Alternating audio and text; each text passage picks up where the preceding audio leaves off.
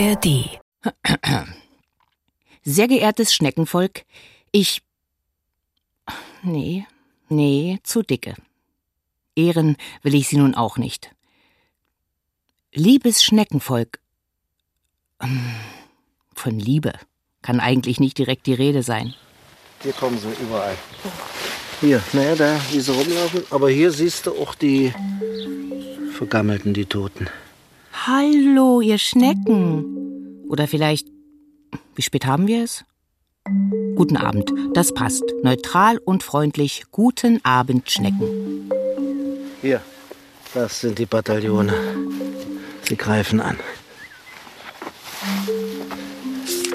Wie steht's denn im Ratgeber? Was soll ich sagen?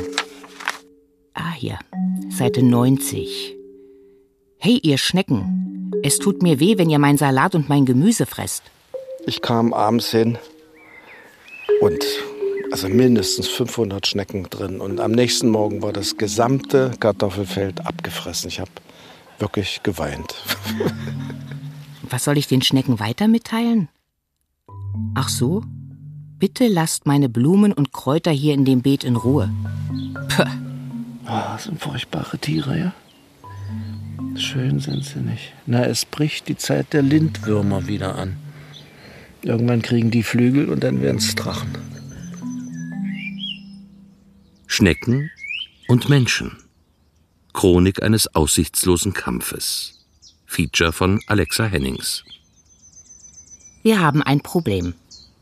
Nicht nur ein Schnecken, sondern auch ein partnerschaftliches Problem. Ein Garten, zwei Gärtner. Zwei verschiedene Ansichten, die martialische und die sanfte zum Thema Schnecken. Präziser Nacktschnecken. Noch präziser spanische Wegschnecke, Arion vulgaris. Ein anderes Thema hat der Gärtner eigentlich kaum noch. Es geht ums pure Überleben. In einem Jahr die Frühjahrsaussaat komplett hin, im anderen die Kartoffelernte. Wie beim Mitgärtner Karl. Ich war so verzweifelt. Ich habe nur noch, sagen wir mal, um mich geschlagen und alle bösen Instinkte habe ich hochkommen lassen. Ich habe alles probiert. Es fing an mit Bierfallen. Das war das Dümmste, was man machen konnte. Alles Quatsch. Genau, Karl. Das ist das Dümmste, was du machen kannst. Und deshalb machen wir jetzt etwas Schlaueres. Wir versuchen mal die Schnecken kennenzulernen, ihre Strategien und mit ihnen einen Deal zu machen. Vielleicht gelingt es ja. Kennenlernrunde. Teil 1. Der heimische Garten. Erstes Versuchsjahr. Das sind alles Gänge in 50 Zentimeter Tiefe. 24. Februar. Am letzten Grünkohlstrunk entdecken wir die erste Nacktschnecke. Hier, Im Februar. da, siehst du? Guck hier. Sie ist winzig, drei Millimeter und zartgrau, hellgrau gestreift. Die können, ich habe eine Schnecke gesehen, die einen Millimeter durch so einen Spalt durchkam. Ob das auch eine von den spanischen ist? Die sind ja eigentlich orange-braun. Sie hat den Winter in einer Erdspalte überstanden. Die überwintern ganz tief unterhalb der Frostgrenze. Sind also hervorragende Kenner der Materie. Harter Winter? Arion vulgaris kommt durch. Naja, die wissen, wo die Frostgrenze ist und dann äh, warten die da unten ab. Und erstaunlich ist, dass die die Gänge dann graben, wenn die Erde locker ist und wenn das im Sommer und Herbst wie Beton, Sommerbeton, dass die dann die Gänge haben, dann wie in so einem Zementblock. Sie gehen dann die Gänge da nach unten und da rutschen die ganz einfach hoch und runter. Wir teilen den Garten durch zwei. Ich bin für Blumen, Kräuter, Hochbeet und Tomatenzelt verantwortlich. Karl fürs Gemüsebeet und die Kartoffeln. Blumen und Kräuter scheinen unsere Nacktschnecken nicht so zu mögen. Oder es haben nur die Arten überlebt, die sie verschmähen. Rittersporn und Hortensien sind längst ausgestorben auf meinem Blumenbeet und werden nie wieder angepflanzt, damit ich mich nie wieder ärgern muss, wenn sie weg sind. Übrigens eine der effektivsten Methoden der Schneckenbekämpfung. Nur noch das anpflanzen, was sie nicht mögen. Bei Blumen ist das einfach, aber bei Gemüse? Da mögen sie einfach alles. Wir stehen vor meinem ersten Experimentierfeld. Da habe ich noch die mechanische Methode entwickelt. Ich hatte kleine Plastikkästen und hatte da Brettchen, in dem ich da viele Schrauben reinbohrte und die habe ich dann äh, in diese Schachtel vom Baumarkt gestoßen und da wurden dann die Schnecken aufgespießt. Uah, eklig. Ist ja wie bei Kafka.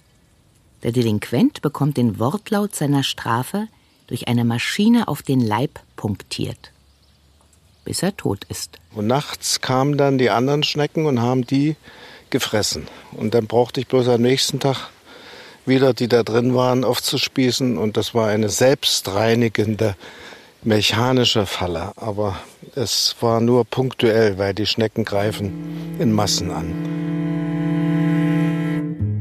Plastikkästen mit Nacktschnecken-Schleimsud. Aber ich bin ja auch nicht besser.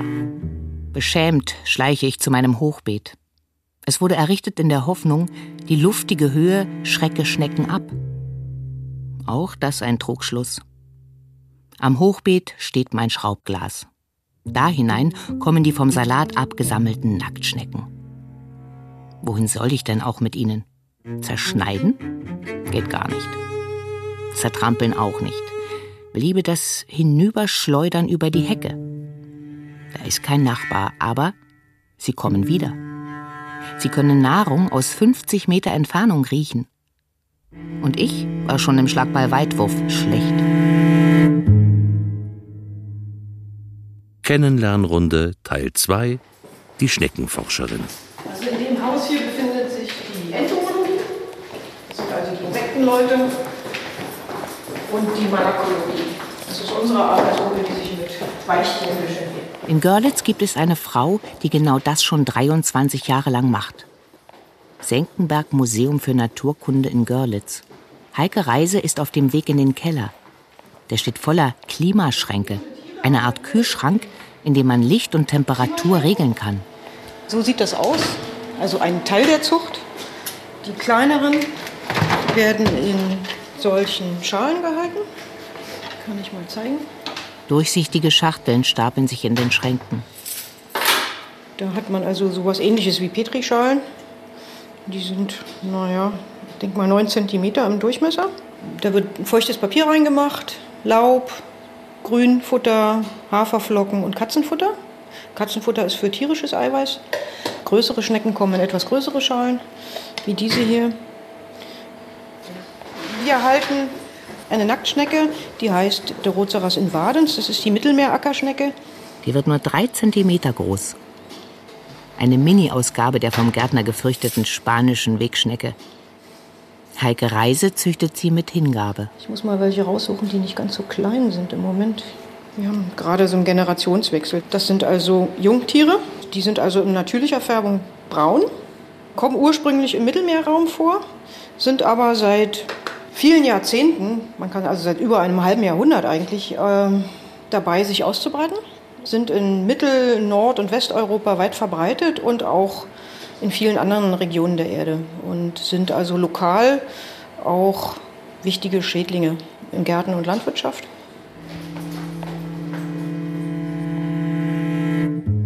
Ahnte ich's doch. Es bleibt nicht bei der spanischen Wegschnecke, an die man sich schon fast gewöhnt hat. Jetzt kommt auch noch die kleine Schwester. Mexiko, Costa Rica, Ecuador.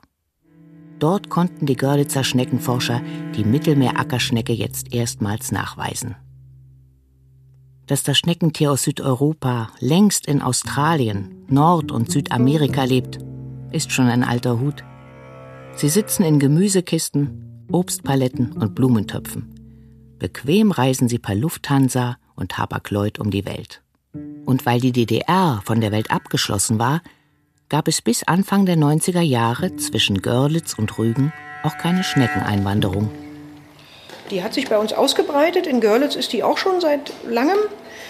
Ähm, aber die ist nicht so ein dominanter Gartenschädling wie in manchen anderen Gebieten. In Westeuropa, auch schon in Westdeutschland, ähm, in den Benelux-Ländern, in Großbritannien. Ähm, spielt die lokal eine große Rolle als Gartenschädling. Bei uns tritt die nicht so in Erscheinung. Woran das liegt, wissen wir nicht. Ein kleiner Trost. Eine Vermutung ist, dass das was mit dem Klima zu tun hat. Die sind hier so ein bisschen ausgebremst in ihrer weiteren Ausbreitung wegen des doch viel kontinentaleren Klimas. Also die scheinen durch ähm, die Wintertemperaturen gebremst zu werden. Dadurch erreichen die bei uns hier nicht solche Massenvermehrung. Kommt noch. In Polen hat eine Population mehrere Winter bei minus 22 Grad überlebt. Überhaupt das Überleben. Schneckeneier halten noch durch, wenn sie gedörrt werden. Man gebe danach nur ein wenig Wasser darauf.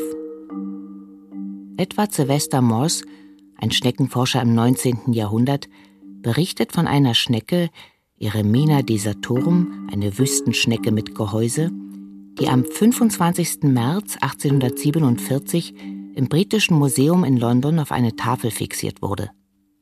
Nach vier Jahren legte man sie in lauwarmes Wasser. Sie erholte sich.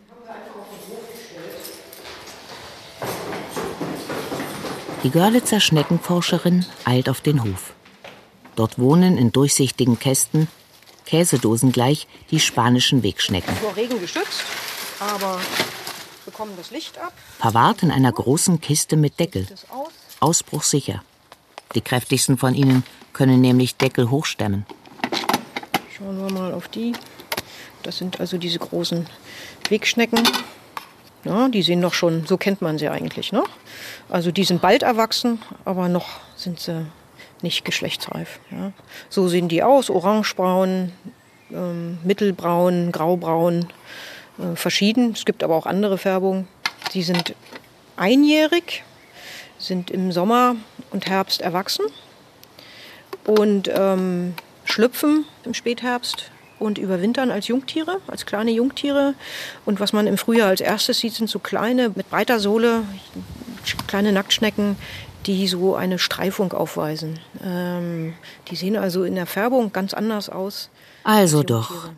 Die zart gestreifte Minischnecke von meinem Grünkohlstrunk im Februar ist eine spanische Wegschnecke. Ähm, und ich hatte auf eine friedliche Nacktschneckenart gehofft. Die gibt es schließlich auch. Viel mehr als die Schadschnecken, nur dass man die kaum bemerkt. Ähm, das sind schwarze. Die sind aus der Natur entnommen als Jungtiere. Ja, so können die auch aussehen. Das ist jetzt nicht die spanische Wegschnecke, das ist die einheimische rote Wegschnecke, auch wenn sie schwarz ist. Die rote Wegschnecke kann also alle möglichen Farben haben. Und wir untersuchen, was passiert, wenn die spanische Wegschnecke auf die heimische rote trifft. Die Görlitzer Schneckenforscher bekamen es heraus. Die einheimische rote Wegschnecke hat verloren. Früher galt sie als Gartenschädling, heute lebt sie fast nur noch im Wald. In Bayern steht sie schon auf der roten Liste der vom Aussterben bedrohten Tiere und darf auf keinen Fall mehr bekämpft werden. Das Problem ist, selbst die Profi-Schneckenforscher können die Arten auf den ersten Blick nicht auseinanderhalten. Nur wie und mit welchen Organen sich die Zwittertiere paaren, lässt erkennen, mit welcher Art Schnecke man es zu tun hat. Wenn wir das Paarungsverhalten untersuchen wollen, dann werden die Tiere isoliert gehalten und nur für die Ansätze ähm, zusammengesetzt. Das passiert dann in einem Keller, mit, äh, der dunkel ist. Das ist nicht so ein schöner Job, im Keller sitzen, stundenlang und abwarten, dass die Schnecken sich verpaaren. Ja? Also es gibt einige Arten, bei denen geht das ganz schnell. Das kann in einer halben Stunde erledigt sein. Es gibt auch Arten, da geht, dauert das nur Sekunden. Vom ersten Vorspiel bis zur beendeten Paarung. Und es gibt aber auch Arten, die brauchen zwölf Stunden oder länger. Ja. Und wenn man schon weiß, mit, wie das so bei der Art üblich ist, dann kann man sich darauf einrichten. Aber wenn man neue Arten hat. Bitte keine neue Art mehr. dann ist das zum Teil dann ganz schön anstrengend und langweilig. Mhm.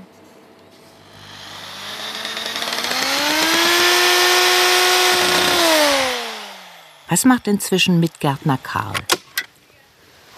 Der steht an seinem Beet, aber nicht mit Hacke und Schaufel, sondern mit Bohrer und Tacker? Man muss so eine Art Wand bauen. Und darauf kommt dann äh, hier so ein, so ein Weidezaunband.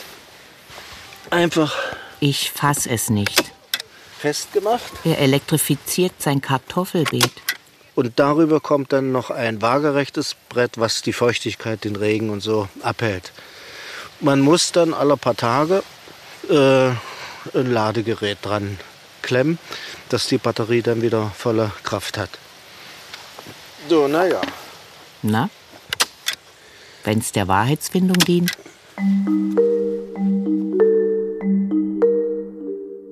Kennenlernrunde Teil 3 Der Profigärtner Vielleicht kommen mit dem Flugzeug da oben gerade ein paar neue Schneckenarten aus China oder Afrika an. Wie soll das bloß enden? Und wie wird eigentlich einer, der von seinen Pflanzen leben muss, Herr der Lage? In Gompitz am Rand von Dresden hat Christfried Gäbler seine Gärtnerei. Seit 45 Jahren ist er im Geschäft. 20 davon waren Nacktschnecken frei. Freitagabend. Die letzte Kundin fährt vom Hof. Das Auto zugestapelt mit Paletten voller Blumen. Vermutlich schneckenfrei. Gärtner Gebler tut sein Bestes, damit die Schnecken sich nicht verbreiten. Und das ist natürlich ein Problem. Die ist auch nicht ganz so, weil es sehr, sehr trocken ist. Aber sobald es regnet, dann sind sie da. Unwetter wollen wir nicht, aber einen schönen Landregen so, aber acht Tage, zehn Tage mal. Aber wünschen kann man sich, es kommt anders. Kann zum Glück noch keiner drin rumrühren. Wenn sie sonst überall drin rumrühren, aber dort geht es noch nicht. Wie der Hobbygärtner, so schwankt auch der Profi immer zwischen dem Wunsch nach mehr oder doch lieber weniger Regen. Zu viel davon bringt zwangsläufig mehr Nacktschnecken mit sich. Sie verlassen dann ihren schattigen und schützenden Unterschlupf und rücken zu Hunderten an, wenn sie es orange und gelb leuchten sehen und mit ihrem feinen Geruchssinn Gärtner Gäblers Tagetes riechen. Das ist ja wirklich für die Schnecken. Wenn sie also Schnecken züchten wollen, pflanzen sie Tagetes und die freuen sich. Also so schön Tagetes ist, aber man muss wirklich rundherum Schneckenkorn streuen. Also wir machen ja nur Schneckenkorn. Das, was anderes hilft nicht. Also die harte Methode. Schneckenkorn führt dazu, dass die Tiere austrocknen. Alle anderen Schneckenarten, die gar nichts schaden, sterben auch. Herr Gäbler hat gerade eine neue Sorte Schneckenkorn bekommen. Wird ein bisschen schwer auf, der Eimer. Ich streue es natürlich nur, wenn ich sehe, dass irgendwie welche kommen. Man braucht zwar nicht allzu viel, man muss hier nicht so eine richtige Spur machen, sondern das reicht zu, wenn auf einem Meter meinetwegen sagen wir 20 Körner liegen. Die Leute haben es ins Bier geschmissen. Die haben Salz gemacht. Das finde ich alles auch nicht besser, als wenn ich das Korn nehme und die werden praktisch ordentlich vergiftet. So wie man Ratten und Mäuse vergiftet. Ne? Zehntien fressen sie genauso gerne, ne, die ich dort hinten hatte. Die Schnecken machen ja auch am Glas hoch. Oder an der Folie, im Foliezelt machen die hoch. Ne, innen drinnen kriechen die hoch. Wenn das dann feucht ist, dann können die dort schön hochmarschieren. Ich hab's geahnt. Auch Karls Idee von einem Gewächshaus als Schneckenschutz funktioniert nicht. Muss ich ihm schonend beibringen. Auf die Tische kommen sie im Normalfall nicht, aber wenn sie jetzt so wegen einer Wasserpalette, das sind die Kisten, wo wir die Pflanzen transportieren, wenn sie da unten dran klemmen, sehen sie manchmal nicht, schon haben sie es im Gewächshaus. Jetzt kriegen wir Pflanzen aus Stuttgart oder selbst äh, aus China haben wir schon Pflanzen gehabt und aus, ach was weiß ich, überall her. Die kleinen Pflanzen, ne? die werden ja dort produziert, wo es am billigsten ist und wo das Klima am günstigsten ist. Und da kommt das Zeug eben mit. Durch den internationalen Handel. Das Zeug wird eingeschleppt größtenteils.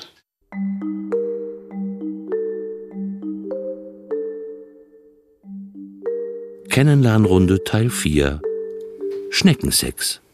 So sieht ein Paarungsvorspiel von diesen Ackerschnecken aus. Ich halte das mal an. In Görlitz hat Heike Reise ihre Videothek geöffnet. Drei Zentimeter groß etwa. Die haben hier vorne gleich rechts hinter dem Kopf ihre Geschlechtsöffnung, wie die anderen auch. Und ähm, die Ackerschnecken haben ein Organ, das wird meistens Reizkörper oder Stimulator genannt. Das ist eine Struktur im Inneren des Penis und die wird halt mit Hämolymphe, also Flüssigkeit, Körperflüssigkeit, aufgebläht und nach außen gestülpt.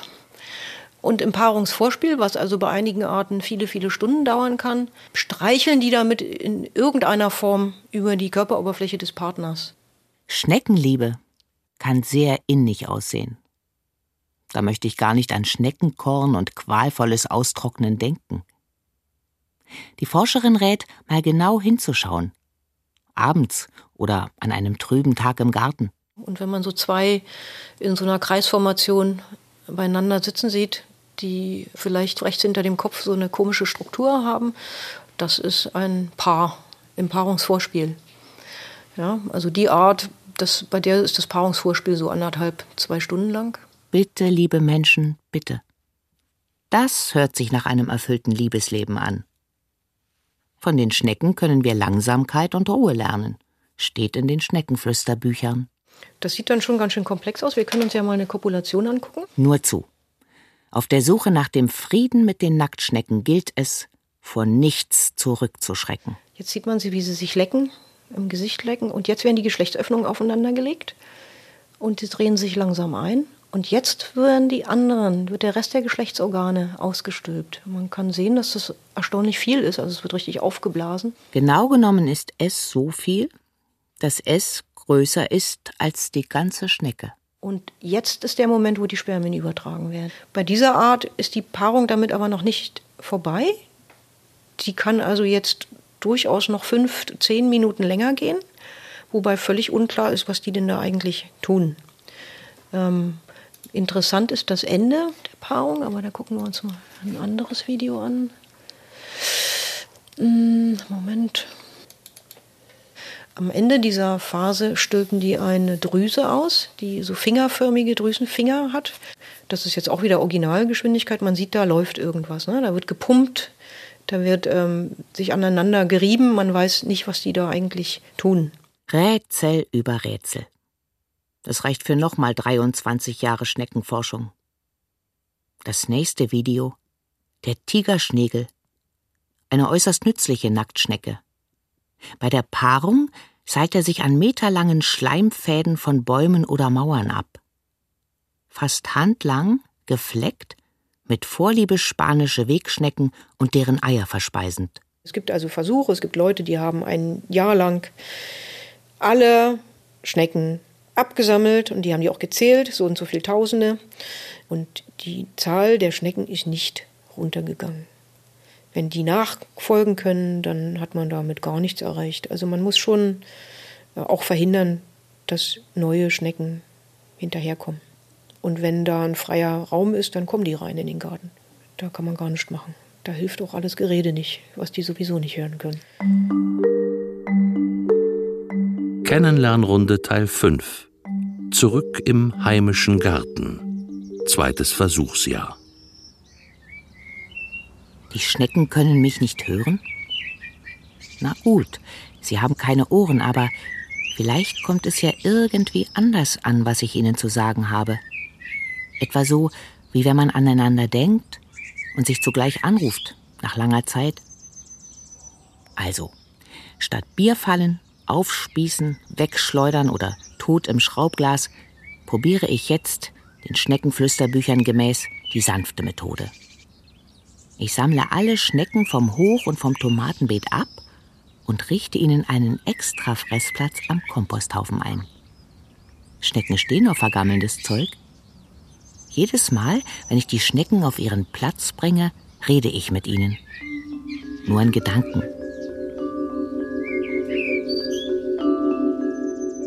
Ich habe euch eingesammelt, weil ich eine Vereinbarung mit euch treffen möchte. Ihr könnt hier an diesem Platz leben. Ich bringe euch auch regelmäßig ein wenig leckeren Salat dorthin. Bleibt bitte dafür meinen Beten fern. Abgemacht? Ach so, und wenn ihr bitte auch von Karls Gemüse Abstand nehmen könntet.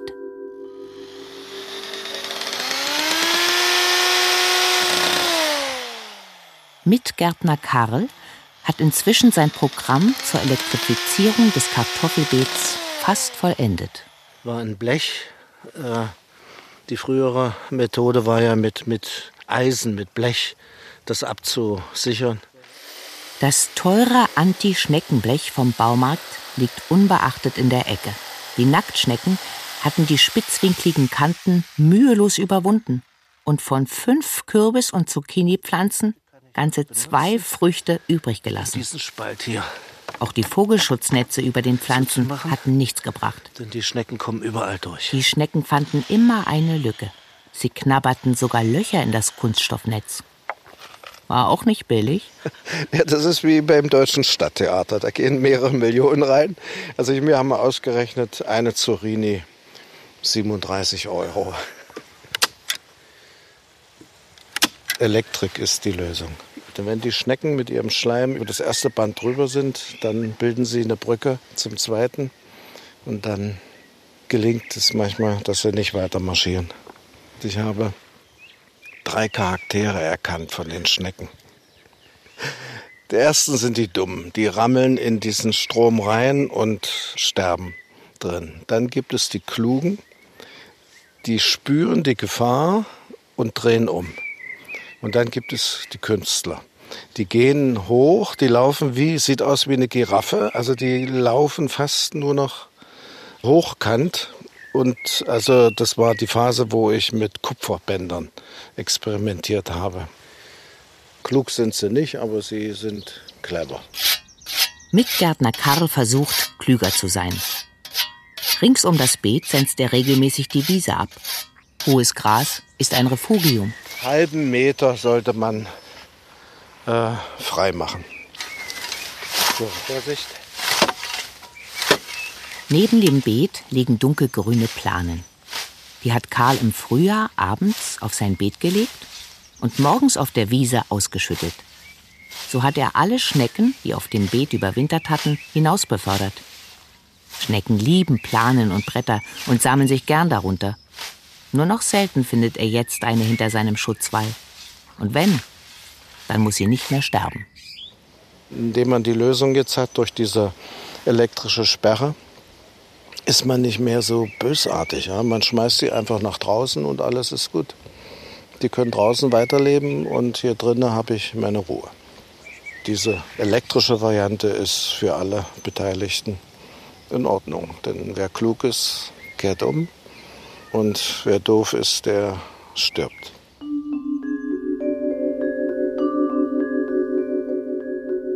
Sechshundert Millionen Jahre gibt es die Schnecken auf unserer Erde. Den Menschen vermutlich 400.000 Jahre. Wird die Sanftmut siegen oder die weitere Aufrüstung? Ist Arion vulgaris doch gewitzter als Homo sapiens? Wir haben uns schon seit Jahrtausenden mit unserer Umwelt arrangiert, sie zum Teil gelernt zu kontrollieren. Gut ist immer, wenn man sie versteht und ähm, entsprechend handelt. Also wir können das nicht zurückdrehen. Wir haben die Schnecken nun mal hierher gebracht und sie sind da und wir kriegen sie nicht mehr weg. Und ähm, man kann darüber schimpfen und man kann versuchen, sie zu vernichten. Man wird nicht schaffen, diese Tiere hier wieder auszulöschen. Ähm, das heißt, man muss lernen, mit ihnen zu leben. Hier, da hat eine das geschafft. Nur wissen wir nicht, kommt die nur von drinnen oder von draußen. Schnecken vermute und Menschen. Hier, das sind Tote. Chronik eines aussichtslosen Kampfes. Feature von Alexa Hennings. Hier, hier kommen sie. Da, da, Es sprachen hier. Sigrun Fischer und Axel Thielmann. Jetzt, guck mal. Gleich streckt sie ihre Fühler aus. Redaktion Tobias Barth, Jetzt wandert sie los. Jetzt müsste sie eigentlich den ersten Schlag kriegen. Ton und Technik Sie wandert drüber. Holger Klimchen und Hans-Peter Runert. Dieses Miststück. Regieassistenz Ulrike Lücke-Langer. Regie Sabina Ranzinger. Aber sie hat's geschafft. Produktion Mitteldeutscher Rundfunk 2015. In der ARD Audiothek finden Sie noch viele weitere Features, zum Beispiel aus den Rubriken Zeitgeschichte, Politik oder Kunst. Stöbern Sie doch einfach mal durch.